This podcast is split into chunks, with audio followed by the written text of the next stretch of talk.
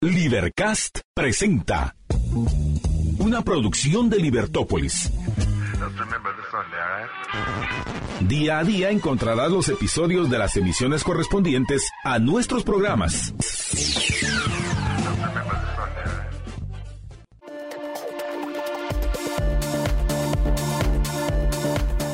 Buenas tardes, estimados amigos. Bienvenidos a la emisión del Mediodía de Libertópolis. Es para mí, Marta Yolanda Díaz Durán, un gran gusto acompañarlos junto con mi amigo Jorge Jacobs. George, buenas tardes. Buenas tardes, Marta Yolanda, y buenas tardes a todos nuestros Liber amigos, Liber héroes y conciudadanos de Libertópolis.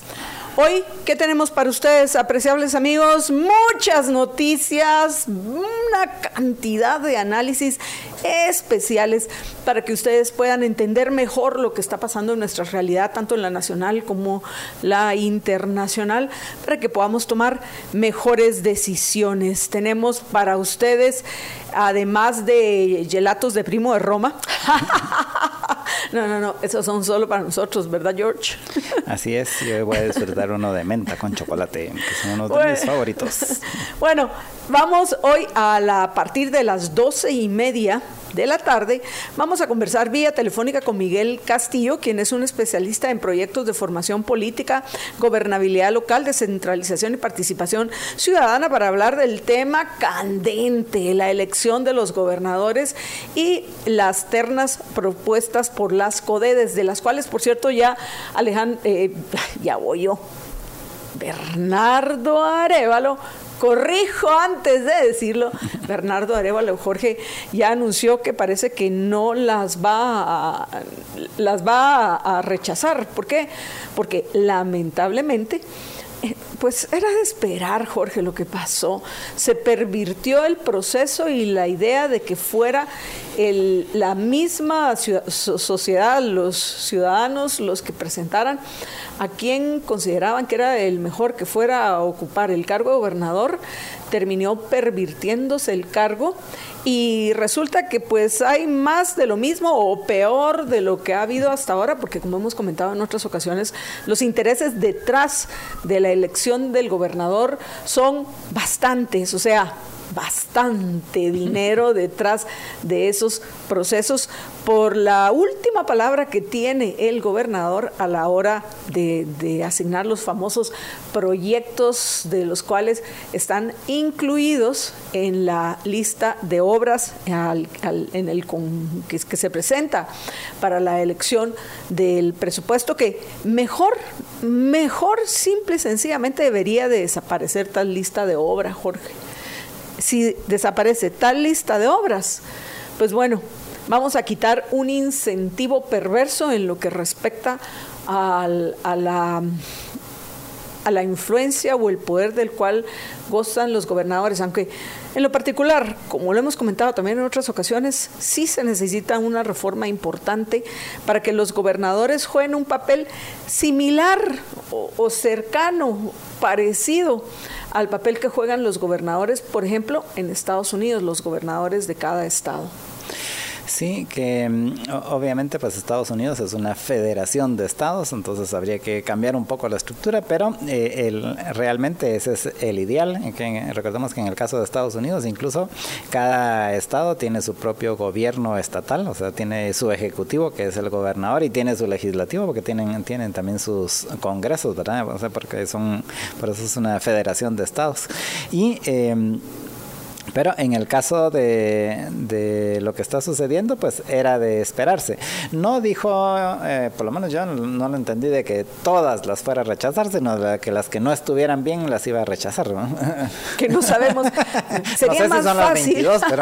sería más fácil preguntar cuántas van a estar bien. Pero, en fin, de ese tema vamos a, a, tratar con más detalle junto con Miguel Castillo a partir de las doce y media de la tarde. A la una Jorge, tenemos de invitada a una de las preferidas de los oyentes de Libertópolis. ¿Tenés alguna idea de quién es? La doctora María Eugenia Barrientos. Ah, buenísimo. La doctora Barrientos para que nos comente acerca de este, el síndrome de Gilean eh, Barré, que está, eh, como saben los oyentes, desde hace algunos meses ha ocupado los titulares de nuestros diarios y es una de las noticias más comentadas por, porque, pues obviamente la gente tiene miedo de contagiarse, entre comillas, de, de cualquier... Eh, ¿cómo decirlo? Porque no es un virus, ¿no? Pero ya eso ya lo va a explicar la, la, doctora Barrientos. Primero que todo, para que no nos asustemos más allá de lo que deberíamos, para entender mejor este síndrome y por qué, a pesar de que ya se habían el, ya se había el, eh, ya había informado el Ministerio de Salud de que habían comenzado a descender los casos en estos días recién pasados comenzó nuevamente a subir el número de contagiados, principalmente en el área de Suchitepeques, que mucho se ha hablado en lo que respecta al tema del agua que, que la gente bebe.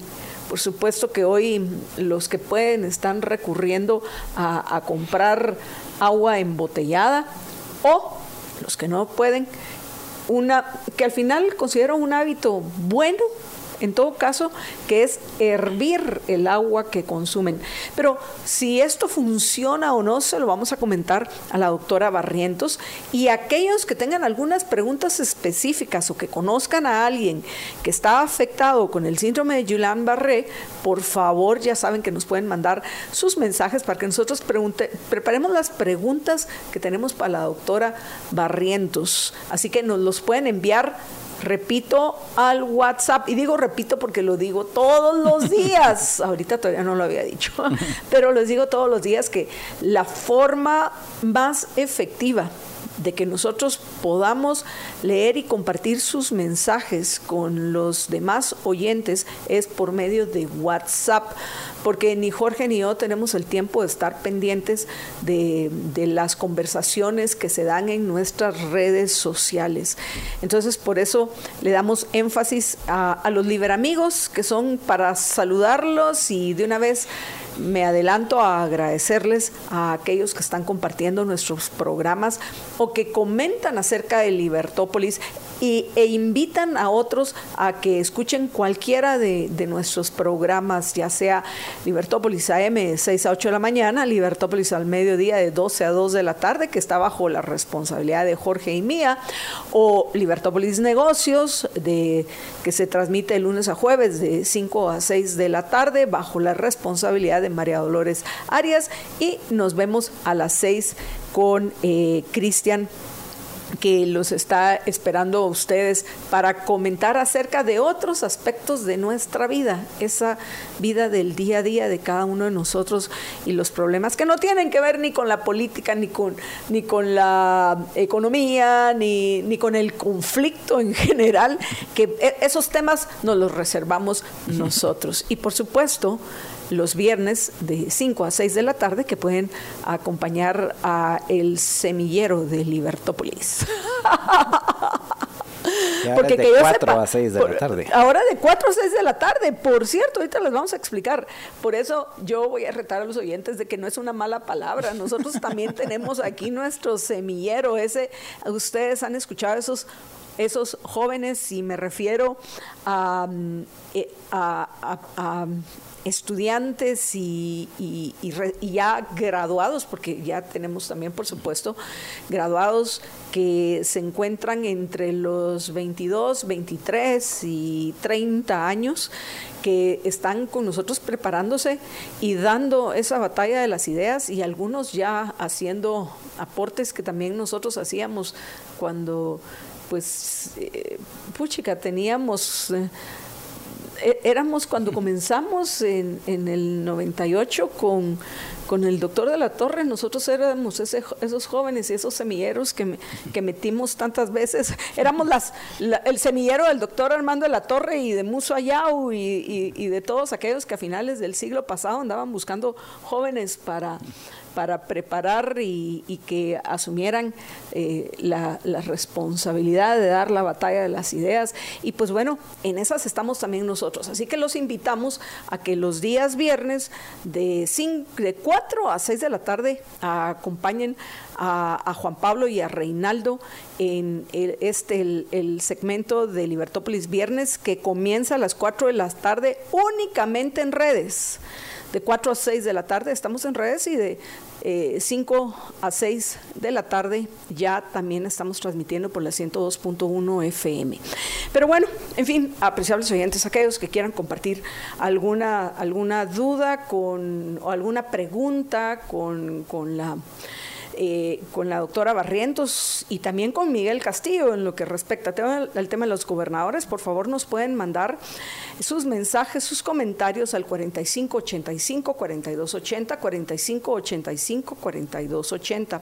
Por supuesto, en el siguiente segmento, Jorge y yo vamos a aprovechar a compartir varias de las noticias eh, que, que están dando de qué hablar hoy en nuestra Guatemala y, ¿por qué no?, en el resto del mundo. Pero antes de eso, nos vamos a ir a la pausa para que podamos disfrutar de nuestros gelatos de primo de Roma. Ya Jorge les está dando eh, carita aquí. El de menta con chocolate. Con el menta con chocolate y yo un veteado de guinda que me encanta. Lo vamos a disfrutar durante la pausa. A aquellos que se les antoje también un gelato de primo de Roma, ya saben que lo único que tienen que hacer es llamar al 31 90 99 12, 31 90 99 12 y pedir que les envíen a donde quiera que se encuentren en la ciudad capital y algunos días en la antigua Guatemala, eh, aunque no dejen entrar, bueno, eso sí ya no lo sé. entre semana, sí. Por lo menos entre semana parece que no va a haber mayor problema. También les va a llegar su gelato de primo de Roma. Por cualquier cosa, por aquello de que, que pues bueno, fines de semana, ya saben los oyentes que están cerrando a la circulación vehicular una gran parte de la antigua, porque no es todo. Yo pienso, pienso que hay una...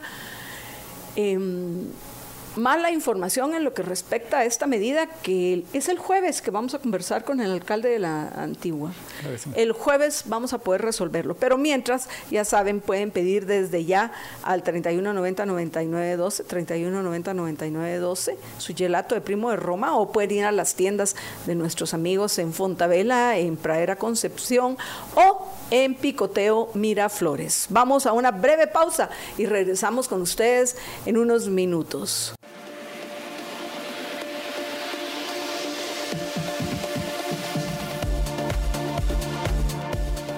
Y bueno amigos, vamos a aprovechar a, avanzar con los temas que tenemos para ustedes porque nos informan que ya Miguel Castillo nos está esperando para que hablemos de la nota más comentada por estas fechas, Jorge, que tiene que ver, como ya lo mencionábamos en el segmento anterior, con los eh, el, tema de la elección de los gobernadores. Pero hoy, pues como recordarán los oyentes, eh, va a haber sesión ordinaria en el Congreso y parece que una de las leyes, una de las iniciativas de leyes de ley que quieren discutir y aprobar es la de trasplante de órganos. Jorge, ¿recordás desde cuándo venimos comentando acerca de, de esta normativa? A ver, a ver si te recordás. Por lo menos hemos hablado de eso desde hace, ¿qué? Veinte y pico de años. Ah, creo que eso es un cachito No, no, me recuerdo específicamente que en cuando estábamos... Bueno, puede ser, estamos en el 2024. sí, no. Por ahí en el 99. Cuando estábamos, exactamente, cuando estábamos todavía con, en el programa con el doctor de la Torre, eh, estuvimos conversando con un doctor, eh, ahorita no recuerdo su apellido, me voy a recordar en algún momento, precisamente de ese tema. Sí, pero esta iniciativa específica fue presentada hace aproximadamente 10 años. Y hoy entiendo que se presentaron dos expertos en el Congreso para resolver dudas y lograr la aprobación de la propuesta para el trasplante de órganos en la plenaria de hoy, de este martes, que facilitaría, entre otras cosas, la, la donación de, órganos, Jorge. Al final, no es solo la donación. Si alguien quiere vender, y esto yo sé que es súper controversial, pero si alguien quiere vender un órgano suyo, o sea, ¿cuál, qué propiedad más importante del ser humano que su vida. Yo, por supuesto, no lo haría. Pero si alguien lo quiere hacer, ¿por qué yo, si yo no lo haría, se lo voy a impedir? En, efecto, es uno de los temas que se debe debatir y yo también estoy de acuerdo de que uno puede, debería de poder hacer con su vida lo que uno, lo que uno quiera. Al final es la principal propiedad que tenemos, es precisamente de nuestra vida. Así que, eh, pues, yo también estoy de acuerdo con esa propuesta, aunque casi te garantizo de que no es lo que dice la propuesta que tiene el Congreso. No, es lo que hay que es para facilitar los que quieran donar. Vamos a ver qué es aprobado hoy. ¿Por qué no tratamos a profundidad el tema? Pues porque habrá que ver qué es lo que en, el Congreso no solo se discute, sino lo que al final se aprueba en no solo en la lectura de artículo por artículo, sino lo que llegue a salir de la Comisión de Estilo del Congreso de la República. Entonces, probablemente la semana entrante ya tengamos una idea mejor eh, de lo que fue aprobado, si es que, lo es, si es que esta iniciativa es aprobada hoy.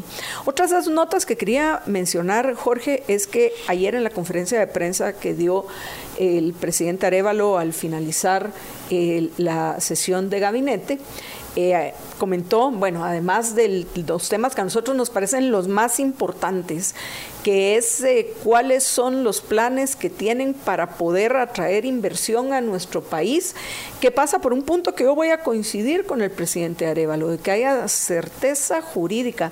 Y como recordarán, fuimos los primeros, nosotros, en Libertópolis al mediodía, el viernes pasado, cuando... Eh, les compartimos eh, parte de la entrevista que dio eh, el presidente Arevalo a, EFE en, la Casa de las Américas en Madrid, donde él dijo, o sea, me pareció, y, y, nosotros deberíamos de tenerlo aquí a la mano para comentarlo seguido, que dijo que sí era urgente el combatir la corrupción, pero era importante.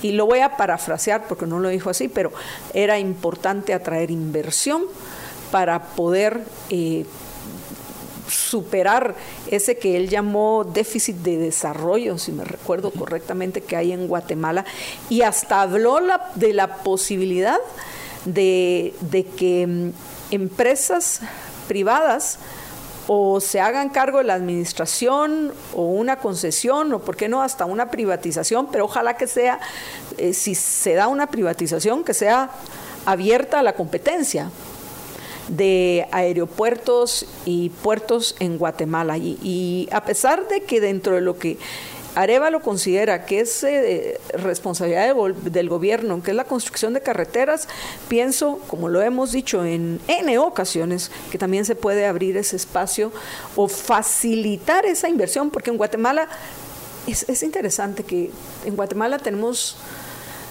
muchos problemas a nivel político, pero también en Guatemala se rompen paradigmas y en Guatemala se, se prueba cómo hasta en la construcción de carreteras hay quienes con el suficiente capital que están interesados en hacerlo completamente privado, o sea, comprando terrenos, construyendo la carretera, etcétera, como un negocio cualquiera corriendo el riesgo, invirtiendo su dinero, que no significa que tenga que salir un centavo de nuestro bolsillo como tributarios. Si nosotros lo queremos usar esa carretera, pues vamos a pagarlo. No existe almuerzo gratis. Y los que no lo quieren hacer, hay otros medios de, circular, pero para los que sí vamos a valorar el tiempo de, de una vamos a valorar más el tiempo que otros a la hora de circular, circular en las carreteras, ¿por qué se nos va a negar esa, eh, eh, eh, esa opción de, de, pagar por el uso de carreteras privadas? Entonces, eso también en Guatemala eh, sería una, un, hecho interesante. Se rompen paradigmas porque ya hay una carretera privada y ya está en construcción la segunda carretera privada. Bueno, ya técnicamente hay dos, porque la base son dos tramos. Bueno, sí, son dos tramos de la base y entonces sería ya está en construcción el la tercera carretera privada. Ojalá que lograran entrar a la, a la, capital no solo por la Atanasio Sul, sino de alguna forma en la cual pudieras esquivar, pasar por Boca del Monte porque sí, a veces puedes venir súper bien en la base, pero solo llegas a boca del monte y te lleva el río. Pero bueno, en fin, esos son un, tema que, a nosotros nos parece el más importante, pero también quería yo comentar, Jorge, que ya eh, Bernardo Arevalo y Karin Herrera presentaron su declaración patrimonial que todavía no ha sido hecha pública. Nosotros desde ayer por la tarde está Silvia eh, Jiménez, asistente de producción, viendo si las conseguía, pero resulta que todavía no no porque ¿cómo fue que dijo el presidente? Es que les vamos a mandar en el formato, creo que dijo, en el cual se ve presentar, en fin. No, dijo que, que, el formato en que se presenta la Contraloría es muy confuso y muy burocrático, y que entonces que lo van a hacer en un formato más entendible para la población y que así lo van a publicar. Cuando tan fácil que es activos y pasivos y ya. O sea, eso es una declaración patrimonial. Yo no sé por qué la burocracia para eso les paga para complicarse ellos y complicarnos al resto la vida. Así lo dijo Bernardo Arevalo. Es que es un, formato muy burocrático el de la Contraloría, entonces que lo están haciendo en un formato más entendible para la población. Otra cosa que mencionó el presidente que me parece importante el señalar, Jorge, es que en mayo dice que finalmente se va a readecuar el, el salario del presidente y creo que eso fue el término que dijo, readecuar. Le hace, se va a hacer una, una reducción a sus ingresos, que nosotros pues hemos comentado en muchas ocasiones que cómo es posible que el presidente de Guatemala, cuando Guatemala no tiene eh, una, una economía bollante y unas reservas de capital como las que hay en Estados Unidos, tengamos a uno de los mejores presidentes, uno de los presidentes mejor pagados de Latinoamérica o de América incluyendo Estados Unidos y Canadá. Eso es absurdo, así que pues qué bueno que haber una readecuación. Pero también hay que entender, Jorge, las responsabilidades que tiene un presidente. Tampoco se trata de que, baje su salario a, a 10 mil quetzales al mes, pues tiene que tener un ingreso que justifique su, la responsabilidad que tiene sobre sus hombros, pero no lo que ahorita se están embolsando, que me parece una barbaridad. No solo él, sino algunos otros en el Congreso y también en, en, las cortes. En las cortes son terribles. Vamos a ver qué pasa en el mes de mayo, pero por el momento eso es lo que anunció el, el presidente Bernardo Arevalo.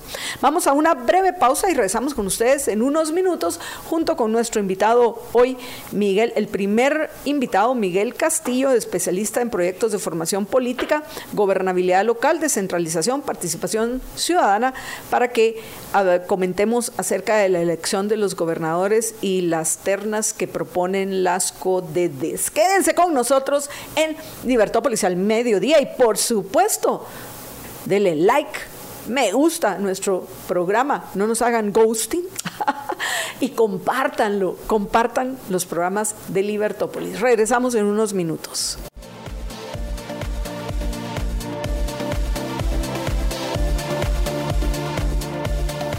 Estamos de regreso en la emisión del mediodía de Libertópolis. Aprovecho a agradecerles a Sergio Sandoval, a Ingrid Janet Alfaro, a Linda Nicol, particularmente a Linda que nos cuenta que ya compartió nuestro programa. Gracias por acompañarnos y, y gracias por compartir nuestros programas. Ahora sí, vamos a darle la bienvenida vía telefónica a Miguel Castillo para que eh, nos comente acerca del proceso de elección de gobernadores y los problemas, principalmente los problemas que se están dando con, esta eh, decisión que tomó eh, Arevalo de dejar la elección entre comillas, en manos de, los ciudadanos. Miguel, buenas tardes, bienvenido.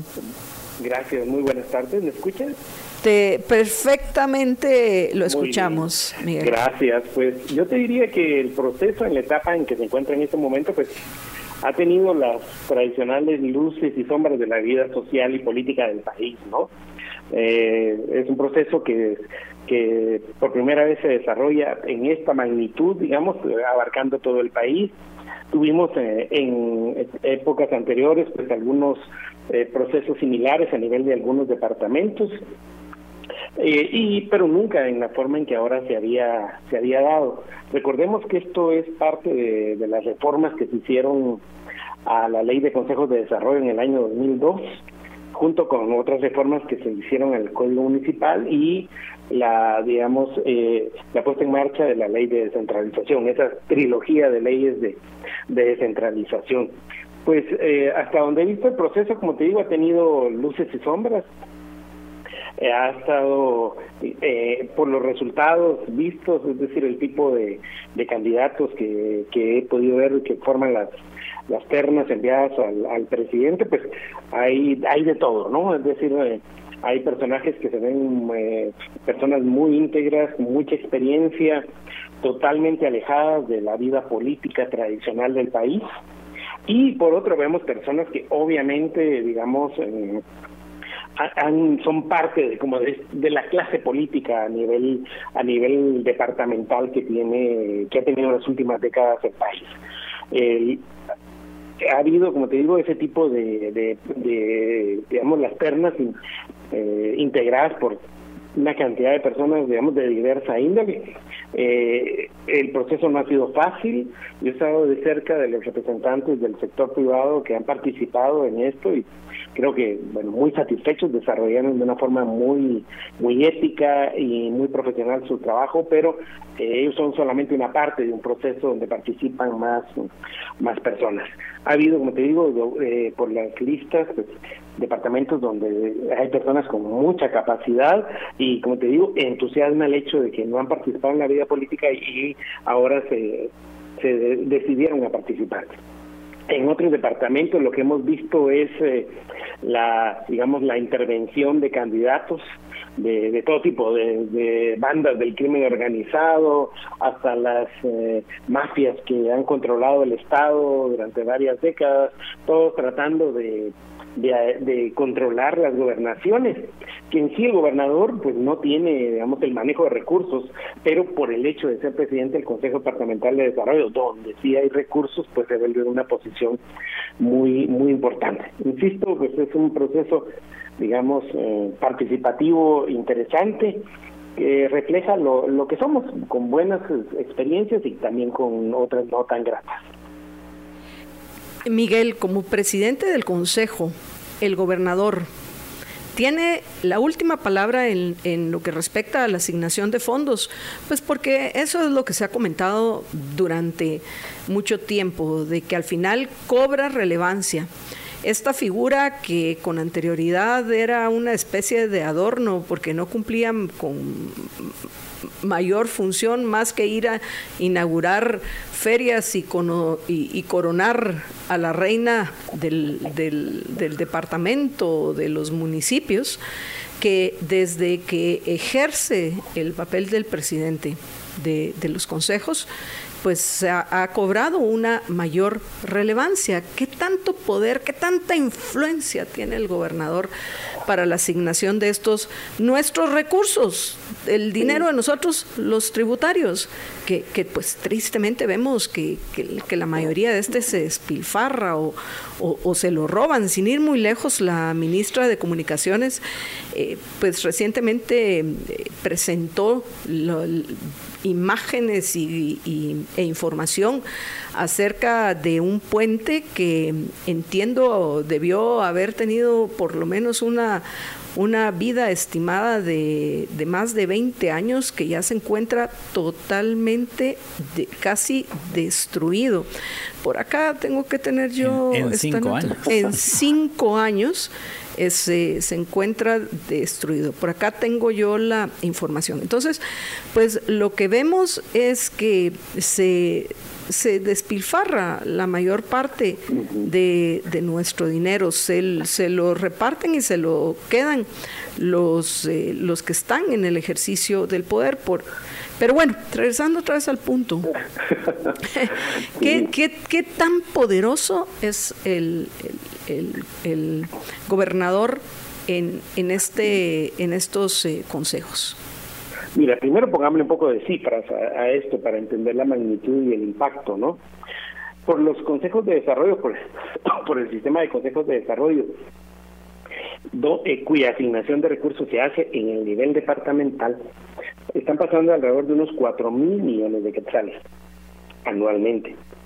Esto junto con los cuatro mil o un poquito más, quizás hasta cinco mil millones que se traslada, se transfieren a las municipalidades, son el grueso del recurso que está destinado, que puede ser usado en inversión en infraestructura, en actividades productivas y todo a nivel local. El presupuesto de Guatemala, recuérdate, el 80% es el gasto de funcionamiento 10% podríamos decir que es pago de deuda y los, el 10% que queda para la inversión es en gran medida estos recursos que van a través del sistema de consejos de desarrollo y de las municipalidades. Supuestamente tienen la facilidad de que al estar más cerca de los ciudadanos eh, atienden mejor las necesidades sentidas, eh, los ciudadanos en alguna medida podrían incidir en el uso y en la fiscalización. Digamos, es, el, impacto de esto es grande. Ahora, la figura del gobernador, al ser presidente del Consejo Departamental, obviamente tiene relevancia. El Consejo es un ente colegiado, ¿no? Con representantes de las municipalidades, de la sociedad civil y de las instituciones públicas que, que existen en los departamentos. Pero es, indudable que lo preside, es el que los otros son, digamos, llegan a reuniones y se van, el gobernador es el que siempre está en, allí a cargo de este proceso y sí, digamos, lamentablemente la experiencia que, que se ha tenido es de que este cargo se le ha entregado a, a personas muy afines a los diputados distritales. que son de hecho los que más han, en este proceso que hemos vivido en las últimas semanas, los que más han tratado de incidir, porque obviamente buena parte de la corrupción que hemos vivido pasa por los diputados distritales y el uso de estos recursos. Entonces, contar con esa figura siempre es importante para asegurar negocios y dádivas y cuestiones así que van que han sido dirigidas, ¿no? Entonces, digo, sí, es una figura relevante que tiene importancia porque es el es el ejecutor, ¿no? El ejecutivo de, de esta estructura del sistema de consejos de desarrollo que tiene otros otros entes que participan, pero que él es él es relevante y lo ha sido. Eh, digo, también recordemos que en buena parte, en muchos casos, a los, los gobernadores son nombrados, digamos, como los que han sido nombrados los candidatos a, a diputados que no llegaron al Congreso. Es como ha sido siempre como un premio de consolación para de partido que está en el gobierno, le ofrece la gobernación al candidato que no pudo llegar o cuestiones de ese tipo, y eso lo hace parte de esos esquemas. Pero en suma, es una figura importante, digamos, eh, teóricamente sería un inaugurador de ferias, como tú dices, pero ya en esta función del Consejo de Desarrollo, pues sí tiene incidencia en el uso de los recursos y cómo se cómo se distribuyen y cómo luego se justifican también, ¿no? Es decir, cómo se justifican obras y en eso tiene él, junto con la Contraloría de Cuentas, bastante, bastante que decir en cuanto a la fiscalización de los recursos. Miguel, mencionamos el tema de la corrupción y los diputados distritales. Tengo dos preguntas. Primero, eh, durante los primeros días del gobierno, principalmente en el Congreso, eh, circuló un rumor muy fuerte, nosotros nos lo confirmaron o nos lo comentaron eh, desde el mismo Congreso de adentro, de que esta alianza oficialista que, que, permitió, entre otras cosas, la elección de la primera y la segunda junta directiva del Congreso, se logró porque se ofreció a quienes los apoyaran, precisamente, entre otras cosas, ciertas gobernaturas. ¿Qué has escuchado al respecto? Esa sería mi primera pregunta.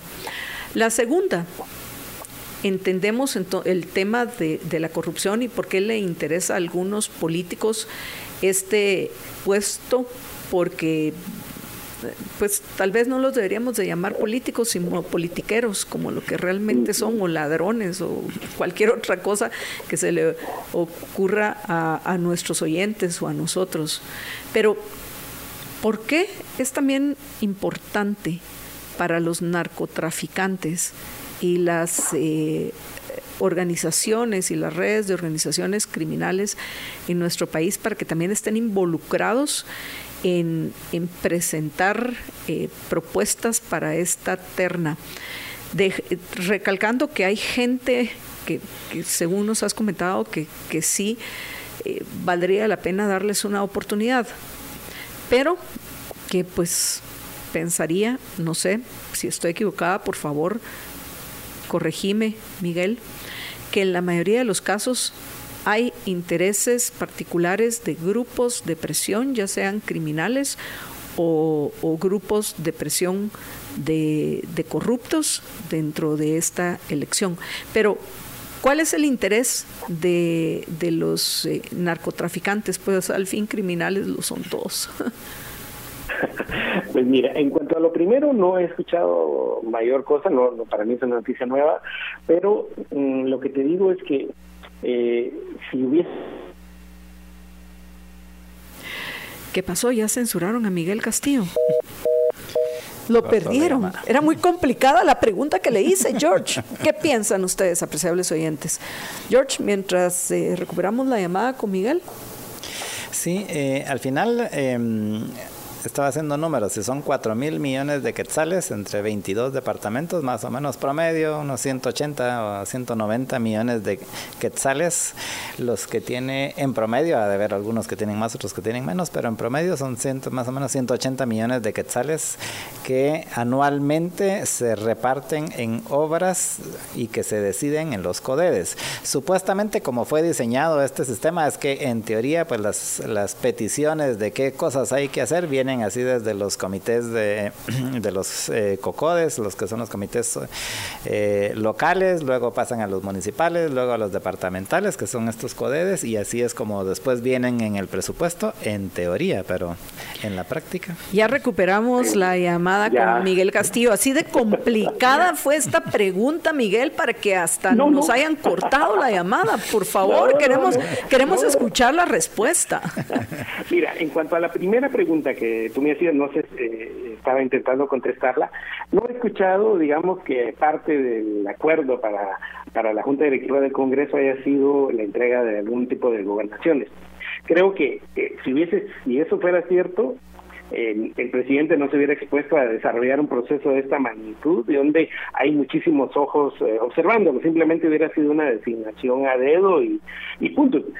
yo no he observado eso que me comentas, yo más bien lo, lo diría que eh, más bien observo claro, desde afuera una, una situación diferente, que es una marcada diferencia, una diferencia cada vez más marcada entre la actuación del Ejecutivo y lo que es la bancada del Partido Semilla en el Congreso. Siento que, eh, por lo que he percibido, digamos, como que no tienen la misma la misma dirección. Entonces, eh, eso que percibo me hace ver que quizás no, digamos, no haya sido parte de, de un acuerdo. No he visto nada y, como te digo, eh, muy arriesgado. Mejor hubiera sido, si eso es cierto, que, que compraran a dedo.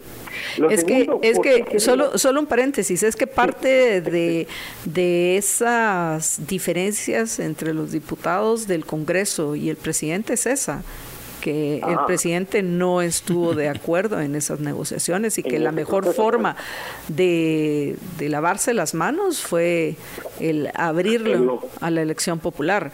O sea, no en ese eh, precisamente de esa aparente o por lo menos eso eh, eh, ese distanciamiento que se está dando entre el Ejecutivo y, la bancada independiente del movimiento Semilla en el Congreso, es, eh, pues hay varios hechos, como por ejemplo que el, el 14 de febrero que el presidente presentó los resultados del primer mes de gobierno a la misma hora que él estaba presentándolos, convocó eh, Samuel Pérez y los diputados de, del MS convocaron a una conferencia de prensa. Eso no se hace. Eso no se hace. entonces, entonces esos son parte de, de esos, eh, eh, esas, eh, esas situaciones que se están dando que, que nos llevan a preguntarnos si es cierto esos rumores, porque hay hechos que lo sustentan. Y uno de esos es este, el que el, el presidente no estuvo de acuerdo en esas negociaciones y precisamente abrió a la, elección este de, los, de los gobernadores. Pero bueno, en fin, avancemos. La, la, la, segunda pregunta sobre por qué al crimen organizado le podría interesar las gobernaciones y por qué han participado. Creo que hay eh, en lugares muy muy concretos donde lo, ha sido percibido esto es como Petén, ¿no? Donde cada grupo presentó a su respectivo candidato, ¿no? Igual como hicieron las los grupos, las familias o grupos políticos que han, dominado este departamento en materia de uso de recursos públicos. ¿Sabes cuál es el punto? El punto es que si bien digamos en los ministerios del son jerárquicos y verticales, es decir, que responden más evidentemente a lo que les dicen desde arriba, desde la cabeza de su respectivo ministerio, y poco coordinan a nivel horizontal en los territorios, ese no es el caso de la Policía Nacional Civil. Los gobernadores sí tienen muchísima incidencia y control sobre lo que hace la policía o deja de hacer en este caso. Es decir, eh, aquí sí los gobernadores actúan como, han actuado a través del tiempo como, como directores de la policía. Son su, son el recurso con el que más trabajan, con el que tienen más cerca y que actúan directamente. Yo creo que el interés digamos, es este, ¿no? Y quizás consolidar, recordemos que hay ya municipios que, eh, que están controlados por crimen organizado y digamos una actitud favorable o eh, digamos displicente de la, de la policía podría ayudar en eso, pero sí, te digo, creo que es la, cercanía con la Policía Nacional Civil lo que lo que tiene lo que motiva ese interés en algunos lugares. Tenemos que eh, terminar en unos minutos, eh, Miguel, pero antes de eso, nuestro apreciable oyente, Sergio Sandoval, desde YouTube, dice lo siguiente. Hubo diputados de Semilla supervisando las evaluaciones de gobernadores. Eso da eh, que pensar que estaban supervisando los acuerdos de, que hicieron eh, en lo que respecta a los gobernadores. Pues interesante comentario, gracias a, nuestro oyente Sergio Sandoval por compartir esta información. ¿Sí, Miguel? Sí, es, cierto, es decir, pero lo, interesante aquí es que no son O sea, a ver, ¿no? ¿es cierto que había diputados del movimiento Semilla no, viendo el proceso de, elección de la terna? yo creo que hubo en algunos lugares, eh, sí se observó a dirigentes, digamos, no diputados, pero sí miembros del partido, porque este partido es tan pequeño que digamos, dirigentes y afiliados es, casi lo mismo, ¿no? Es decir, que no tiene mucha base. Sí hubo personas, digamos, de este partido revisando, observando lo que lo que sucedía, pero igual hubo todo tipo de, de gente, ¿no? Por ejemplo, en en Petén, grupos de estos de antisistema, grupos pseudocampesinos, eh, que estuvieron vociferando horas y horas porque se abrió el espacio para que las personas pudieran observar el, proceso, e igual estuvieron durante horas ahí criticando, señalando eh, a, a las personas que participaban porque no elegían a a quienes ellos también consideraban que eran las personas más idóneas. Digo, fue un proceso en ese sentido que sí Semilla participó, pero participó cualquier cantidad de personas y de grupos realizando estas tareas de supervisión. Miguel, tenemos que terminar. Eh, ¿Algo más que querrás agregar antes eh, que lo hagamos? ¿Algo importante que no hayamos mencionado? ¿O, conclusiones en lo que respecta a, esta conversación? ¿O a este yo creo que lo que tenemos que hacer es seguir observando las siguientes etapas, ¿no? Este es un proceso que no ha concluido ni mucho menos.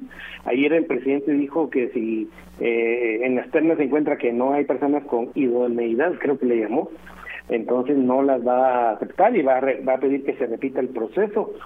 También ya hubo respuestas de algunos eh, sectores que participaron diciendo que la misma terna le vamos a volver a mandar, ¿verdad? Es decir, hay, es un proceso que no ha concluido, interesante, digamos que pues, este proceso de participación ciudadana, digamos, que se está dando, con te digo, lo bueno y lo malo que tiene nuestra sociedad en ese sentido y nuestra formación ciudadana, habrá que seguirlo observando para ver por, eh, si el presidente insiste en esto de, de, de la externa o como también, eh, recuérdate que en este país donde abundan las leyes, también la ley del organismo eh, del organismo ejecutivo, si no estoy mal, también le permitiría a él de nombrarlos directamente. En suma, sigamos observando porque es un proceso sumamente interesante que va a dibujar bastante de lo que será como el entramado político de los próximos años en Guatemala. Bueno, al final es responsabilidad del presidente nombrar los gobernadores y ya va trazado en el cumplimiento de, de, esa obligación, que también es una crítica que se ha hecho y en algún momento, como bien dice nuestro, nuestro oyente Brian Roblero en Facebook, al final será nombrado a dedo.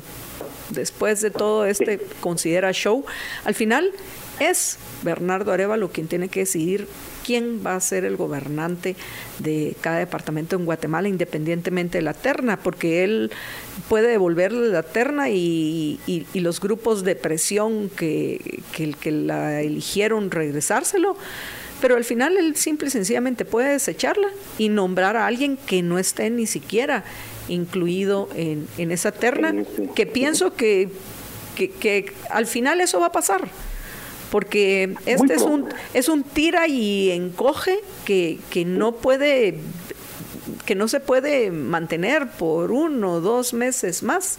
Se tienen que elegir a los gobernadores departamentales. Y, y habría que analizar también si vale la pena un proceso participativo de este tipo, eh, porque en un país tan pequeño geográficamente, estas figuras meso, digamos, o intermedias como los gobernadores, son son a la larga irrelevantes en, en muchos aspectos, ¿no? lo son en algunos, como los que hemos comentado, en otros no, así que habría que analizar si vale la pena, ¿no? O si bien, más bien se convierte en un estorbo en ese proceso de, de la administración del de los territorios, ¿no?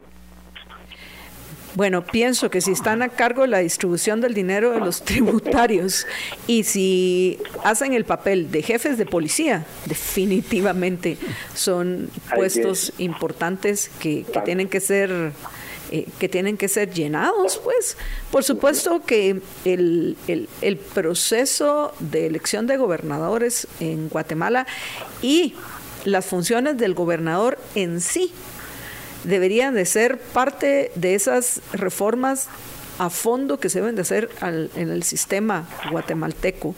Pero parece que todavía estamos más con el Congreso actual, estamos años luz de que se puedan hacer esos, es, esos cambios al sistema de incentivos perversos dentro del cual eh, vivimos.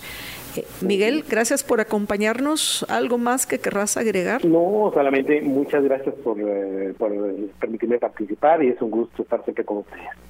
Gracias, gracias, Miguel. Gracias a, a, Miguel Castillo, apreciables amigos, que nos acompañó Miguel Castillo, especialista en proyectos de formación política, gobernabilidad local, descentralización, participación y participación ciudadana. Alguien que sí conoce lo que está pasando en el interior de nuestro país. Vamos a ir a una breve pausa y regresamos con ustedes en unos minutos junto con la doctora María Eugenia Barrientos. Quédense con nosotros.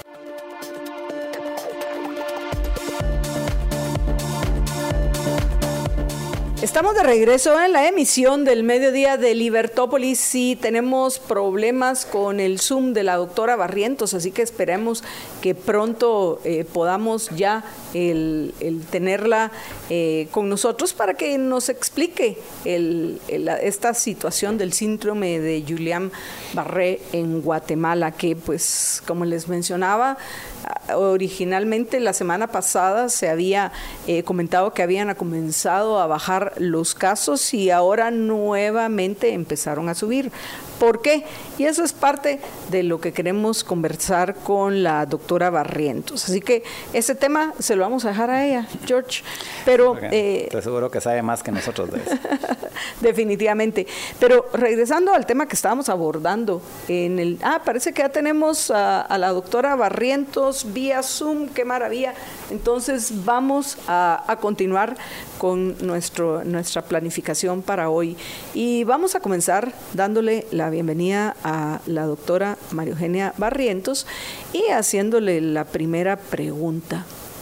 ¿Qué es el síndrome de Julián Barré y cuáles eh, son sus principales, eh, eh, veamos, cómo podemos nosotros identificar o tener algún cuidado si es que vemos que tenemos determinados síntomas de que podría ser que, que, pues tengamos el síndrome.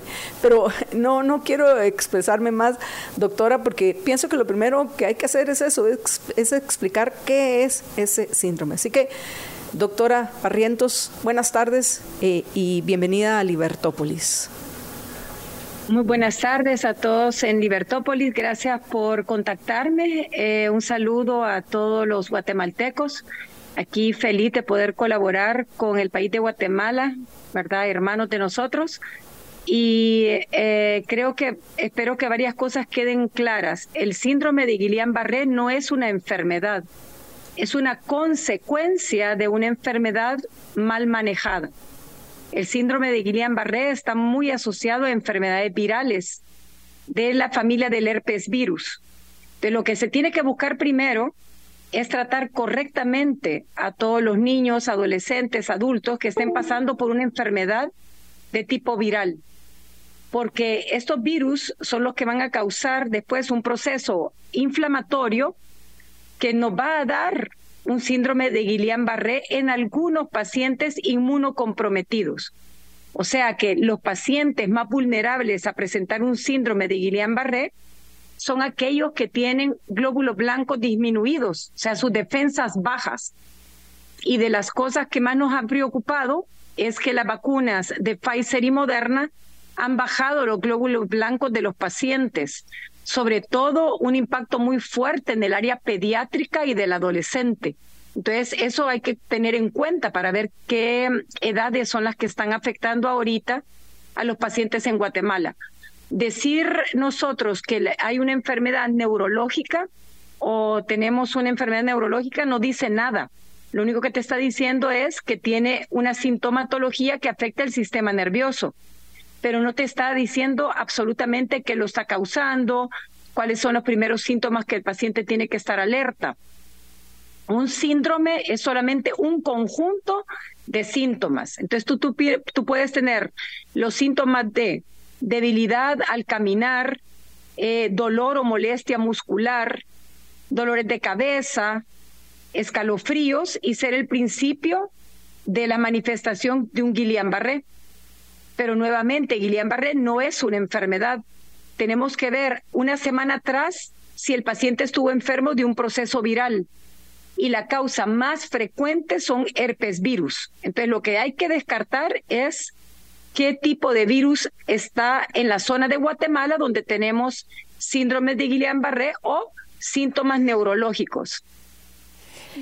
Precisamente llama la atención, doctora, que en Guatemala es, es uno de los países donde tenemos un mayor índice de, de personas que, que, sufren de este síndrome de Guillain-Barré. ¿Por qué? Si, si acaso se puede responder por qué Guatemala. Y en este caso, la mayoría de, de las personas que han eh, manifestado este síndrome se encuentran en el área de Suchitepeque y, y, y se ha mencionado que el origen del problema puede ser la, el mismo, la misma agua que consumen. Por eso hoy muchos están hirviendo el agua o están comprando agua embotellada. ¿Qué relaciones eh, tiene, qué relación tiene todo esto con, con, los, con el síndrome de Julian Barré? Y lo, lo, otro es que si nos puede explicar qué es este virus del herpes, eh, perdón que olvidé, del herpes Bueno, el herpes virus. El herpes virus. Doctora, por favor, adelante. yo, yo creo que lo primero es definir qué tipo de bacterias o virus han estado asociados a Guillain-Barré. Esa es la primera pregunta del médico. Entonces, la bacteria, la bacteria asociada es Campylobacter jejuni. Entonces, si tú estás sospechando que es un problema gastrointestinal bacteriano, lo que se tiene que hacer es buscar en los exámenes de heces si los pacientes presentan la bacteria Campylobacter jejuni, que es la bacteria asociada a síndrome de Guillain-Barré después post-infección gastrointestinal. Ahí viene la primera, la primera cosa que hay que hacer. La segunda que tenemos que averiguar, en esta zona de Guatemala estamos teniendo muchos niños con la enfermedad de manos, pies y boca, entonces estamos detrás de un herpes virus y tenemos que averiguar qué tipo de herpes, virus es el que tenemos en la zona. Hay que manejar mejor la etapa inicial, hay que ocupar buenos antiinflamatorios para que esto no trascienda y nos llegue a afectar el sistema nervioso periférico. Acordémonos también que los procesos virales también te pueden dar procesos de encefalitis y meningitis, nuevamente por no tratar adecuadamente la primera etapa. La única razón por la cual pueda haber un paciente que le dé una encefalitis, meningitis, siendo muy bien tratado con antiinflamatorios en su primera etapa, e incluso con antivirales, que pues, se puede ocupar antivirales para herpes virus, es que el paciente realmente esté inmunocomprometido. Y esa es, por lo menos en mi situación, el peligro que estoy viendo de pacientes vacunados con Pfizer y Moderna. Si por cada vacuna de Pfizer o Moderna los glóbulos blancos han bajado mil puntos, estamos hablando que si alguien tenía ocho mil blancos antes de vacunarse y ahora tiene cinco mil, cada vez se pone más en riesgo de que un proceso viral pueda complicarse, de que un proceso bacteriano pueda complicarse a un proceso bacteriano muy difícil de tratar. Doctor, ahí. ¿sí? Eh, eh, pero sí, pensé que iba a agregar algo más, doctora. Eh, ¿Va a agregar algo más o le puedo o, le hago otra pregunta? yo creo que vaya, la, la, primera cosa importante es el síndrome de Guillain-Barré una enfermedad, sí o no. No, no es una enfermedad. Es la consecuencia de no tratar adecuadamente una enfermedad primaria que se complica dándonos un Guillain-Barré. La segunda pregunta, ¿qué causa el Guillain-Barré? el virus más asociado a Guillain-Barré es el Epstein-Barr virus. Y el Epstein-Barr virus pertenece al grupo de los herpes virus. Doctora, ¿y cómo se transmite el herpes virus? Por la saliva. El herpes virus es por tos, si alguien ocupa tu mismo vaso, si alguien come tu mismo sorbete o helado. Eh, esa es la fuente de, contagio del herpes simple tipo 1, ¿verdad? O sea que el, caso, el, herpes per se sí es contagioso entre seres humanos. Es correcto, es contagioso entre seres humanos. De hecho, es eh, de los virus más frecuentes de la niñez.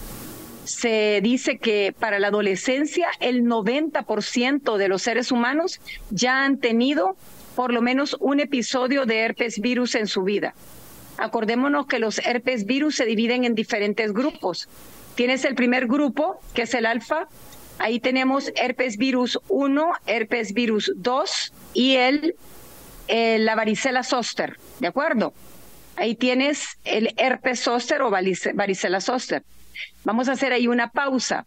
Si el grupo 1 tiene el herpes virus 1, el herpes virus 2 y el y el, la varicela zoster, estamos hablando que la vacuna de Pfizer ha dado mucho problema de reactivación de herpes zoster mucho problema de reactivación de herpes zóster. Entonces, si esto está contemplado, tenemos que averiguar también si los pacientes están, han sido vacunados y cuál ha sido la vacuna utilizada de COVID para ver si está relacionado o no relacionado. El segundo grupo de herpes virus está el citomegalovirus.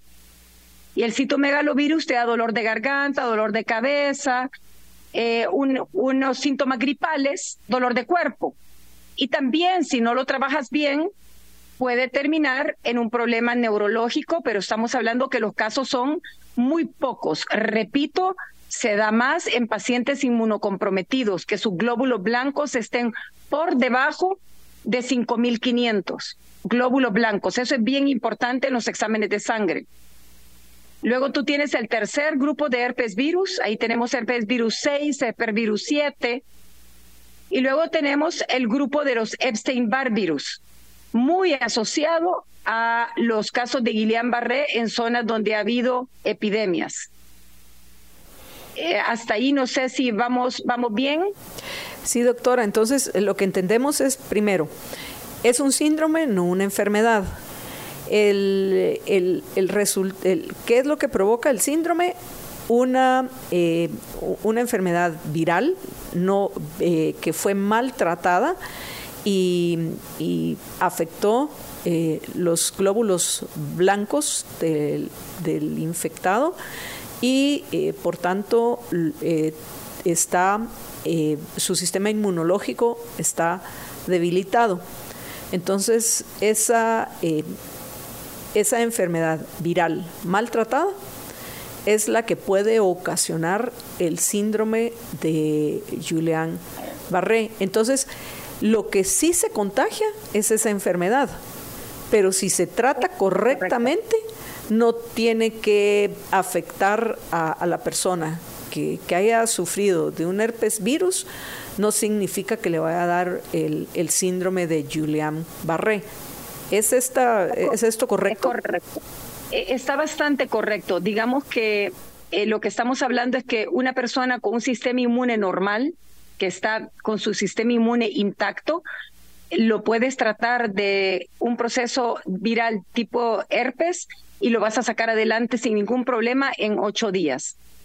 Si tú solo le das acetaminofén y tú no lo desinflamas y tú no haces uso de antivirales para herpes, entonces ese, ese caso se te puede complicar por dos razones. El herpes virus tiene también receptores a nivel del endotelio vascular. Eso significa de, de la circulación de la sangre. Y si tú te da una vasculitis, una inflamación del sistema vascular, puede formar coágulos, puedes dar una eh, enfermedad en el corazón, una arteritis, una inflamación de las arterias del corazón. Ahí nos acordamos del el síndrome Kawasaki, que ha sido tratado como que fuese una enfermedad de Kawasaki, pero no es una enfermedad tampoco, es una consecuencia de una enfermedad viral que no fue manejada adecuadamente y progresó hacia un síndrome eh, miocárdico. ¿De acuerdo? Entonces, eh, la parte más importante para Guatemala es identificar ante qué virus están ustedes en esa zona para poder tratar adecuadamente a tiempo a los pacientes, quitar el miedo, porque el miedo no ayuda en nada, lo que ayuda a quitar el temor de la gente es encontrar las causas de las cosas. Tú empiezas a encontrar, ok, ese es el virus, de esta forma se contagia, esto es lo que vamos a hacer. De hecho, eh, en mi particular experiencia, no soy una persona que ocupo mascarilla, no soy una persona que ocupo guantes ni eso para cubrirme. ¿Por qué? Porque entre más expuesto es el ser humano a virus, bacterias, tú vas a poder eh, hacer tu respuesta inmune más fuerte ante las enfermedades que si te escondes si tú te tapas, si tú evitas, si tú te echas alcohol todo el tiempo, no solo te puede dar una dermatitis en la mano, sino que eventualmente tú te vuelves como una persona burbuja, totalmente ajena al mundo, y el día que te dé algo, entonces va a ser muy peligroso, porque tú no estás haciendo tu sistema inmune robusto, al contrario, lo estás haciendo eh, escondido, no alerta ante las enfermedades que hay ahorita en el ambiente la mascarilla debe ser ocupada si hay una persona inmunocomprometida. Si tú tienes en la casa una persona que está recibiendo un tratamiento para el cáncer y que tiene glóbulos blancos totalmente por el suelo, protégela. porque ella, si le da un proceso viral, puede ser eh, para ella desastroso o un proceso bacteriano. Esa paciente es la que debe ocupar una mascarilla para que no le vayan a pasar una enfermedad en un momento vulnerable. Pero la población en general que tiene buen sistema inmune debe andar su vida normal, no con alcohol gel, no tapada de su cara, porque entonces los estamos haciendo mucho más vulnerables a los procesos que nos vengan hacia adelante. Doctora, nuestra oyente Jimena Aguilar tiene una pregunta para usted. Dice, ¿al pollo y los huevos hay que hacerle algún tipo de procedimiento para que no hagan daño? No, los, las aves, al igual que los seres humanos, también le dan procesos de tipo viral. Eh, en el campo y en diferentes países le dan nombre a esas enfermedades. Por darte un ejemplo, acá en El Salvador se le dice accidente a una enfermedad que es totalmente catarral en los pollos y en las gallinas. Si a los pollos y las gallinas se le dieran antiinflamatorios en el brevedero, y hay, tú tienes ibuprofenos para las aves, y tú iniciaras a dar tratamiento en las aves que tienen un catarro a tiempo, el catarro les dura seis, siete días y las gallinas no se mueren, ni les pasa absolutamente nada. Pero si tú dejas pasar el catarro a la gallina o al pollo, ¿qué les sucede a ellos? Dejan de comer porque se les tapan las fosas nasales, no pueden respirar adecuadamente, se les empieza a hinchar la cara a la gallina, se les hincha el, el alrededor de los ojos. Es interesante porque lo único que estamos viendo es aves de corral que no están siendo tratadas adecuadamente. Y la gente lo ve como algo terrible lo que está sucediendo. Pero es terrible porque nadie desinflamó a las aves. Y las aves mueren, al igual que los humanos pueden morir de una neumonía o una bronquitis. Doctora, pienso que la pregunta de nuestra eh, radioescucha iba más en el sentido de que, por ejemplo, se habla mucho de que los, las aves en general a la hora de para comer eh, tienen bastantes bacterias y que entonces que hay que cocinarlas hasta cierta temperatura, que sé 170, 180 grados Fahrenheit para, para matar todas las bacterias. Pienso que a eso era lo que se refería con relación a, a, las aves y los huevos, si, si hay alguna forma de que no puedan contagiar a uno de alguna enfermedad. Los pollos y los huevos no te pueden contagiar a menos que realmente tenga ese, ese lugar, esa granja, un problema, por darte un ejemplo de salmonelosis. ¿De acuerdo? Entonces, eh, estás hablando de otro problema totalmente distinto a lo que está viviendo Guatemala. La otra cosa importante es que el pollo que te puede hacer daño no es un pollo refrigerado correctamente no es que el pollo tenga bacterias y entonces tú tengas que hervir ese pollo más de la cuenta. No, no, no. Es un pollo que lo han tenido mucho tiempo en una mala refrigeración y cuando te lo sirven en un restaurante, un comedor o en un lugar, ese pollo ya ha hecho un eh, crecimiento bacteriano que incluso, digámoslo, es ajeno al pollo cuando estaba vivo. Es en un, es en un trozo de pollo que no se le ha dado el cuidado de higiene y de refrigeración correcta. Y por eso tienes tú que cocinar bien tu pollo o tus carnes, porque no es que el animal per se traiga la enfermedad, sino que es el cuido del producto una vez tú lo obtienes para refrigerar. Doctora, ah, ¿sí? Perdón, solo iba a decir que la única bacteria que se ha visto asociada a algo como Guillain-Barré, repito, es el, el Campylobacter jejuni. Y este se encuentra en las heces de niños con diarrea o de adolescentes con diarrea. O sea que si tú sospechas que la causa de este síndrome de Guillain-Barré en Guatemala se debe al pollo o a los huevos, estás hablando que tienes que tener pacientes con diarrea, vómito y dolor abdominal. Si esa no es lo que estás observando. Entonces, no le podemos echar la culpa a pollo mal refrigerado, huevos mal, huevos viejos, etcétera. Doctora, eh, tenemos que eh, terminar en, en unos minutos. Así que pues quisiera que fuéramos a sus conclusiones, si hay algo que no hemos comentado que usted considera importante compartir con nuestra audiencia.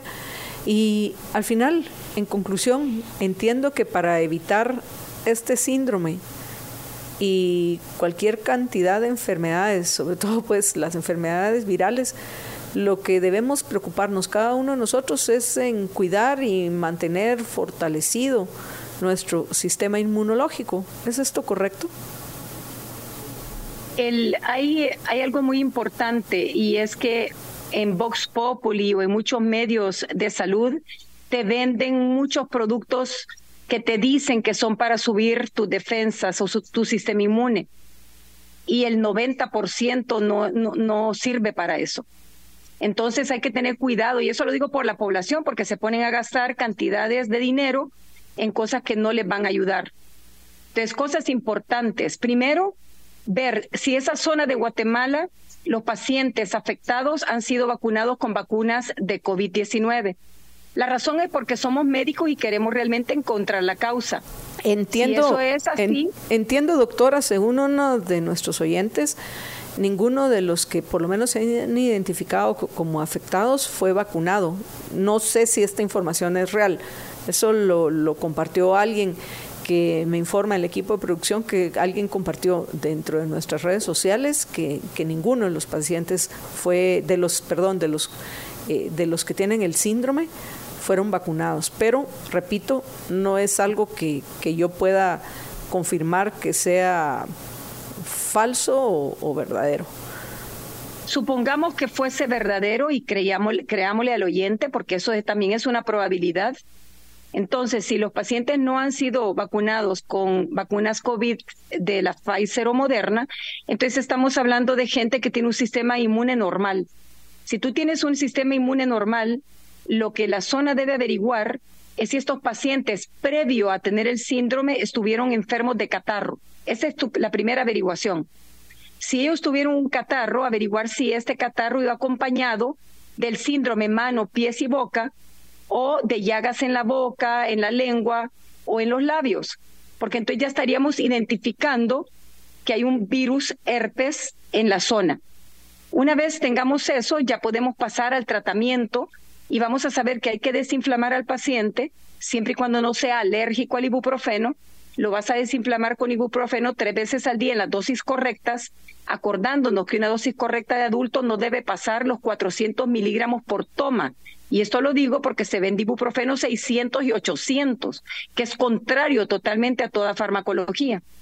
Entonces tú das un tratamiento tres veces al día de ibuprofeno por siete días, te vas a dar también aciclovir, que es el antiviral para herpes virus, y lo das desde, desde el día que ves las primeras llagas de tipo herpética, y lo vas a dar durante ocho días hasta diez días. Entonces tú vas a lograr que este proceso viral tu sistema inmune, cuando ataque al virus, no inflame de manera tal que llegue a inflamar el endotelio vascular, que es la circulación, por ende no va a llegar a inflamar las arterias del corazón, no te va a dar un proceso inflamatorio a nivel del sistema nervioso periférico y entonces tú no vas a llegar nunca a tener síndrome de Guillain-Barré.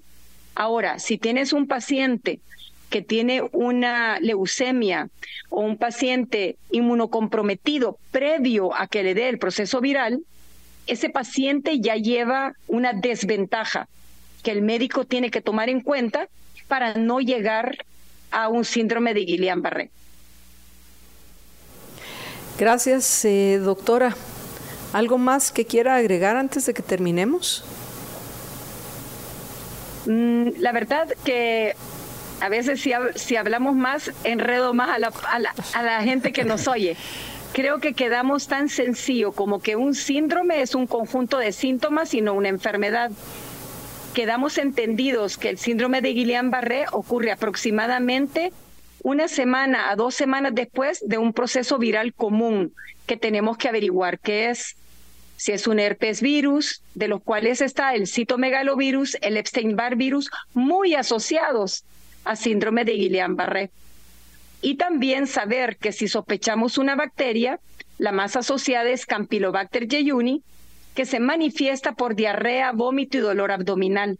Entonces tú ya puedes empezar a saber qué es lo que está pasando en esa zona de Guatemala. Y mis saludos desde El Salvador y en lo que pueda servirle a Guatemala, eh, un gusto. Gracias, doctora, por eh, conversar con nosotros y, y por supuesto que esperamos seguir contando con su aporte en Libertópolis. Muchas gracias a todos. Hasta la vista. Hasta la próxima, doctora. Buenas tardes. Y bueno, apreciables amigos, vamos a ir a una breve pausa y regresamos con ustedes en unos minutos para comentar más de los hechos nacionales e internacionales relevantes. ¿Para qué? Para que nos aclaremos las ideas. Quédense con nosotros. Estamos de regreso en la emisión del Mediodía de Libertópolis. Los acompañan Jorge Jacobs y yo, quien los saluda, Marta Blanda Díaz Durán. Y vamos a comentar una nota reciente, una nota de última hora, que es una, una comisión que recién creó el presidente del Congreso de la república, será república. Ah, bueno, por lo menos eso es lo que dice nuestra constitución, la República de Guatemala, que decidió, vaya pues, don Eri Ramos decidió instalar, ¿qué te parece? La comisión presidencial para debatir la iniciativa de la ley de anticompetencia. Bueno, ya saben ustedes que no se llama la ley de anticompetencia, van a decirles ellos la ley de competencia. Y adivinen quién va a dirigir esa comisión. Pues el diputado independiente electo por el partido Movimiento Semilla, hoy pues más que conocido, que está suspendido. Y una pregunta que se hacen todos es, eh, ¿cómo es posible la creación de esta comisión presidencial? ¿Qué cómo va a, funcionar, porque no podría funcionar como una comisión del legislativo, por lo menos si la preside Samuel Pérez, o va a funcionar como una especie de grupo asesor del, presidente del Congreso, Neri Ramos. Eh, Pienso, Jorge, que está un poco confuso. Tenemos un video que Alex está ya preparando para compartirles a ustedes, para que tengamos un poco más información de, esta, de este anuncio que hizo hoy eh, tanto eh, Neri Ramos, presidente del Congreso, como el, el diputado Samuel Pérez. George.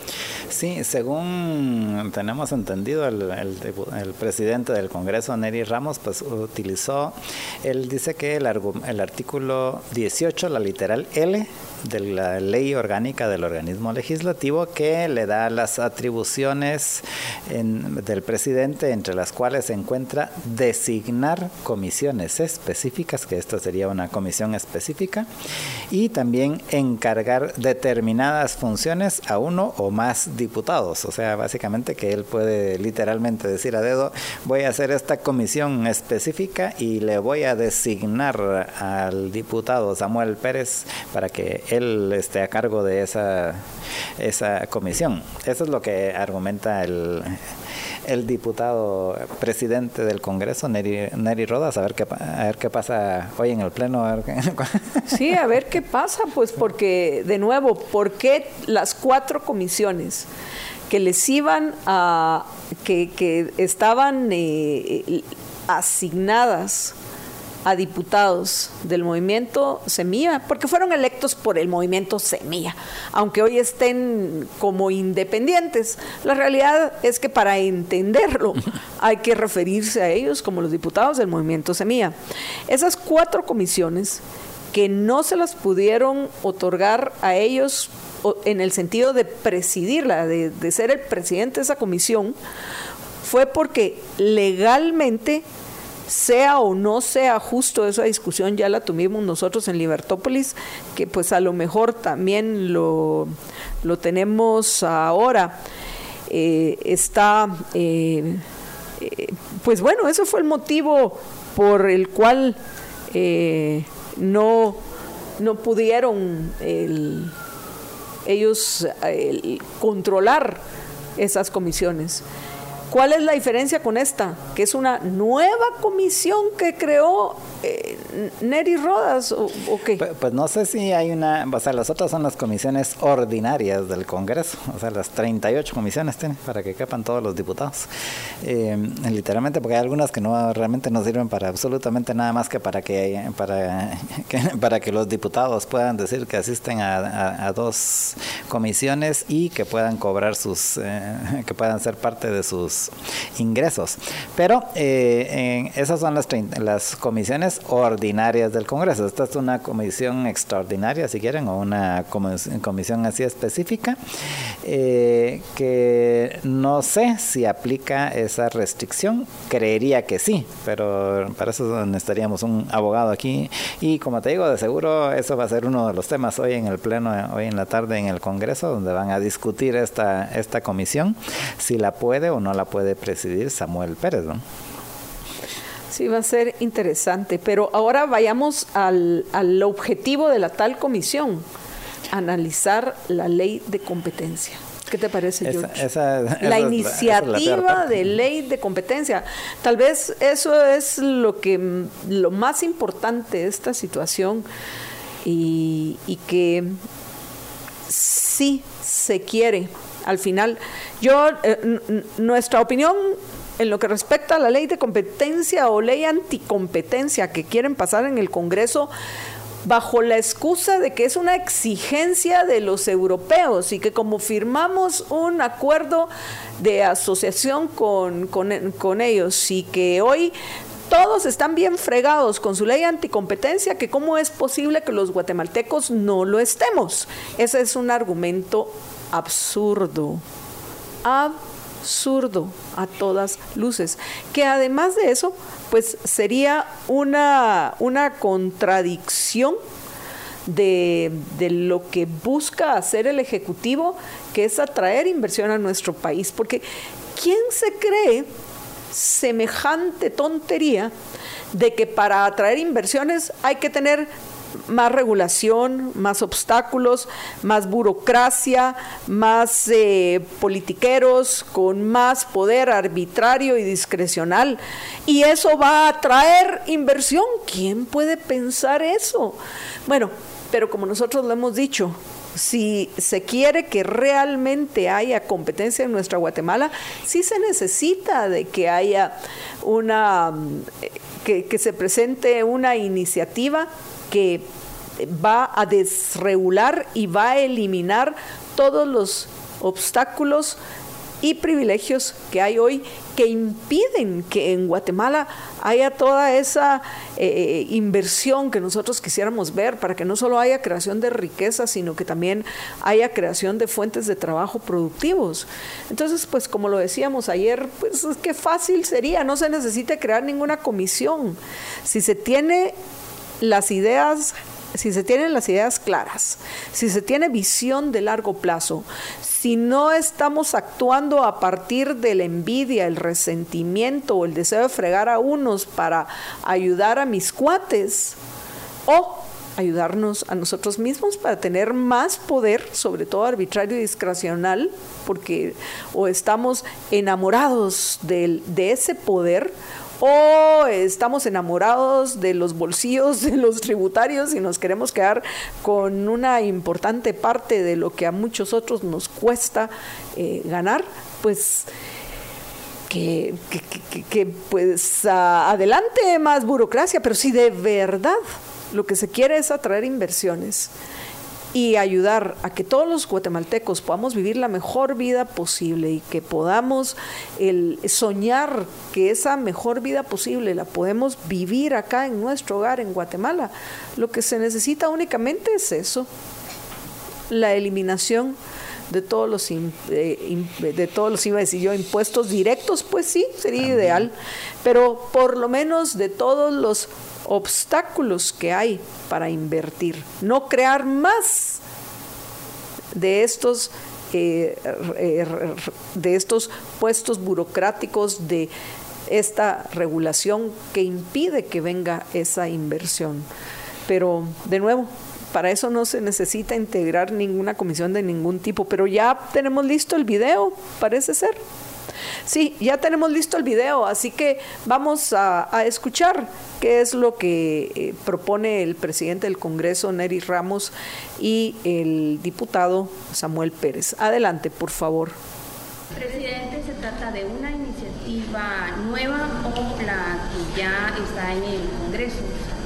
Para que nos brinde más detalles. Precisamente la razón de integrar una comisión específica es que nos encontramos con tres proyectos, tres iniciativas. Las tres iniciativas con apellidos específicos. Y en ese sentido queremos ser muy responsables. Para no abordar una en particular, lo que queremos es abordar las tres en su conjunto y que de acuerdo al análisis de los integrantes de la comisión definan a cuál se debe promover porque cuenta con los consensos y es la que más adecuada a los intereses de los guatemaltecos o bien de esas tres hacer una nueva propuesta. Al final dependerá de la decisión o del análisis que de, los integrantes de la comisión para tomar una decisión respecto a este tema. ¿Cuál será la hoja de ruta que va a tener esta comisión considerando de que eh, el sector privado está un poco eh, renuente a una invitados a estas reuniones o cuál va a ser la planificación que tendrá la, comisión Para la hoja de ruta le voy a dar la palabra al presidente de la comisión, el diputado Samuel Pérez. Pero específicamente la comisión constituye un mecanismo de apertura para el consenso, para el diálogo con los diferentes sectores del país. Como lo hemos dicho, no queremos legislar un instrumento que solo sirva a un sector en perjuicio de otro. Lo que queremos es un instrumento que genere las condiciones de igualdad, que atraiga la inversión de capitales extranjeros a nuestro país, donde el inversor encuentre que hay instrumentos jurídicos que les garantiza su inversión y que no van a ser dilapidados de alguna forma por los monopolios o oligopolios de nuestro país. Busca precisamente eso, abrir el mercado, generando esas condiciones iguales para todos. Pero es, ese es este el mecanismo precisamente, para que todos tengan la oportunidad de sentarse, de dialogar, de hacer sus propuestas y de acuerdo al marco que nos rige, que es el interés de los guatemaltecos, la comisión presente sus consideraciones, haga la propuesta correspondiente para el trámite en este Congreso. Objetivo, como, como bien lo ha expresado el presidente eh, del Congreso, es poder tener un instrumento que no solo tenga consensos sociales, sino que logre el objetivo de poder liberar la economía del país, que está en este momento eh, fuertemente capturada eh, por estructuras imperfectas dentro del mercado y que tiene como objetivo no solo mejorar el clima de negocios, hacer más eficiente la economía, sino que sobre todo reducir los precios de los productos en la economía, mejorar la calidad y reducir los abusos también hacia consumidores y consumidoras. Para la hoja de ruta lo que queremos hacer es tener una discusión inicial de las propuestas que hay, pero sobre todo de los modelos diferentes que hay sobre eh, eh, leyes de competencia que tiene que ver, por ejemplo, con autoridad de competencia, el modelo de gobernanza, la forma de financiamiento, la autonomía eh, y cómo va a interactuar también con el sistema de justicia. esto, la verdad es que puede provocar un cambio estructural que mejore las condiciones de vida de la gente, sin embargo, sí es un cambio al modelo económico del país profundo y por lo tanto tiene que tener la economía de Guatemala un proceso de adaptación. Entonces tenemos que tener una discusión eh, suficientemente responsable, eh, técnica, para poder tener los resultados que buscamos. ¿Cuándo será la primera, la primera reunión y qué sectores invitarán? Esperamos convocar eh, para esta semana y vamos a tener apertura para recibir opiniones y propuestas de los diferentes sectores sociales. Diputado, entonces para ser claros, se van a analizar las tres propuestas que ya están vigentes, se va a determinar si alguna de estas tres puede avanzar para su aprobación o bien crear una nueva. ¿Sería así? De hecho, lo que queremos hacer es revisar las diferentes iniciativas que se han propuesto y sobre todo eh, tomar la decisión sobre qué modelo vamos a poder seguir. Si una de esas iniciativas que ya está en discusión o ya está avanzada o ya está ingresada en el Congreso cumple con el modelo que lleguemos a un consenso y que creamos que logra los objetivos que buscamos, pues podemos irnos por esa ruta. Y si no, podemos hacer una propuesta eh, para una nueva iniciativa de ley. ¿Qué pasa con los bloques que están fuera de esta comisión? Por ejemplo, eh, estos pueden buscar tener representación dentro de la comisión. En este momento no, esta es la integración de la comisión, sin embargo vamos a tener apertura para poder eh, recibir sus propuestas. ¿Por qué estos bloques quedaron fuera? Esa fue una designación de, de, la presidencia y esperamos poder tener un trabajo eh, lo más pronto posible que dé resultados previo a la fecha que concluye el mandato de la comisión. Considerando que existe una resolución de la Corte de Constitucionalidad, si bien es una comisión específica, no es una comisión ordinaria, pero eh, la CC indicó pues, que diputados independientes no pueden presidir comisiones. ¿Hay algún eh, análisis jurídico, algún respaldo legal para evitar eventualmente en el transcurso de la comisión alguna acción que retrotraiga, por ejemplo, el trabajo que vayan a iniciar esta semana? Sí, en realidad eh, tenemos prohibición, eh, algunos diputados, sobre todo bajo las condiciones en las que estamos actualmente con la bancada Semilla, eh, para integrar junta directiva o presidir comisiones de trabajo. Esta no es una comisión de trabajo, tampoco es una comisión que crea el Pleno, sino que es una misión que designa la presidencia a un diputado o diputada del Congreso o a un grupo de diputados y diputadas. Es distinto a las comisiones de trabajo que tienen mandato para poder dictaminar. Esta no. Según análisis de ustedes, ¿no existe riesgo que, por ejemplo, algún bloque opositor presente algún amparo y anule? Bueno, ese riesgo puede existir, que presenten amparos puede existir, sin embargo, no tendría por qué impedir el trabajo de una misión que delega el presidente a diputados en el Congreso. Y bueno, Apreciables oyentes, ya escucharon tanto a Neri Ramos como a Samuel Pérez. Ya mañana vamos a poder con tiempo a hacer un análisis en lo que respecta a esta que hoy ahorita nos queda claro, sobre todo por las respuestas de Samuel Pérez, que no es una comisión que dictamina y lo que ellos dictaminen vaya a pasar al pleno. Básicamente es una comisión previa que va a analizar la propuesta que va a pasar a las comisiones que estarán a cargo de dictaminar a favor o en contra de, la propuesta que le haga el, básicamente el presidente del, Congreso, Neri Ramos, al Pleno. Entonces es, es, como un grupo asesor de Neri Ramos. Para efectos prácticos, eh, porque en efecto al final lo que van a hacer en teoría es que de las tres, o eh, puede ser que desechen las tres y digan, bueno, pues vamos a hacer una, una distinta y que... Vamos luego a escuchar la que, propuesta de Jorge y Marta Yolanda. Y, y, que lo, y, que luego tendría que ser presentada al Pleno y luego pasar por todo el proceso de que lo manden a alguna de las comisiones que sí son de trabajo. Bueno, ya dijeron que sí van a aceptar propuestas, deberíamos de mandar de nosotros. Pues sí. ¿Te parece? Sí, bueno. Para que no digan que nunca se enteraron. bueno, apreciables oyentes, ha sido un gusto acompañarles en la emisión de hoy, martes 27 de febrero del año 2024. Recuerden que a las 5 de la tarde los espera María Dolores Arias en Libertópolis Negocios y a las 6 los espera Cristian en Nos vemos. Aquí ¿Nos vemos a las seis? Nos vemos. Nos a las vemos seis. a las seis y nosotros, Jorge y yo, estamos de regreso mañana al mediodía. Cuídense muchísimo, que una sola vida tienen. Sean felices, muy, pero muy felices. Libercast presentó una producción de Libertópolis.